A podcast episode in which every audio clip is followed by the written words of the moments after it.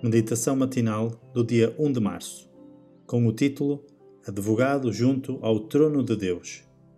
E o texto base bíblico encontra-se em Romanos, no capítulo 8, no versículo 34.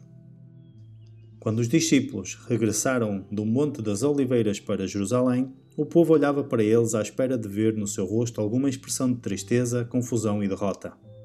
Mas viram alegria e triunfo.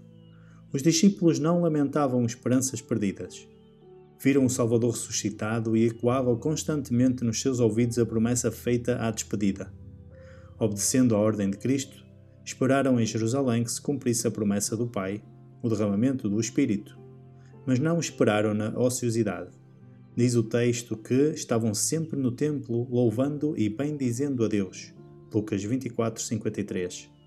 Reuniram-se também para, em nome de Jesus, apresentarem os seus pedidos ao Pai sabiam que tinham um representante no céu, um advogado junto ao trono de Deus.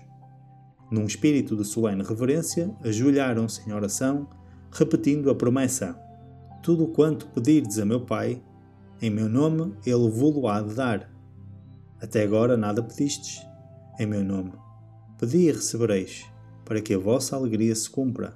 João 16, versículo 23 e 24.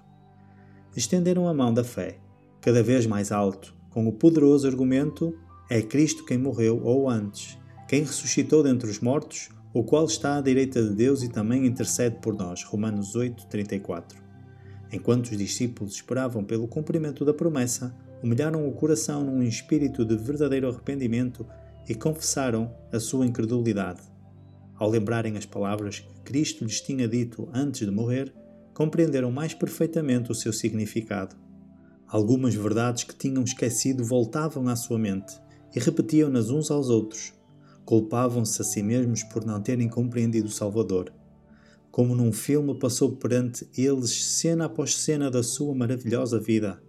Meditando sobre a sua vida pura e santa, sentiram que desde que pudessem testemunhar na sua própria vida da delicadeza do caráter de Cristo, nenhum trabalho seria demasiado árduo, nem nenhum sacrifício demasiado grande e pensavam que se pudessem viver novamente os três anos passados, como seria diferente a sua forma de agir. Atos dos Apóstolos, capítulo 4, página 27. Para reflexão, estou a dar como garantido o que Jesus está a fazer atualmente na minha vida e no céu em meu favor? Como posso realmente valorizar cada momento que tenho com Jesus? Inspiração devocional para mais informações, entre em contato com 919 769 322.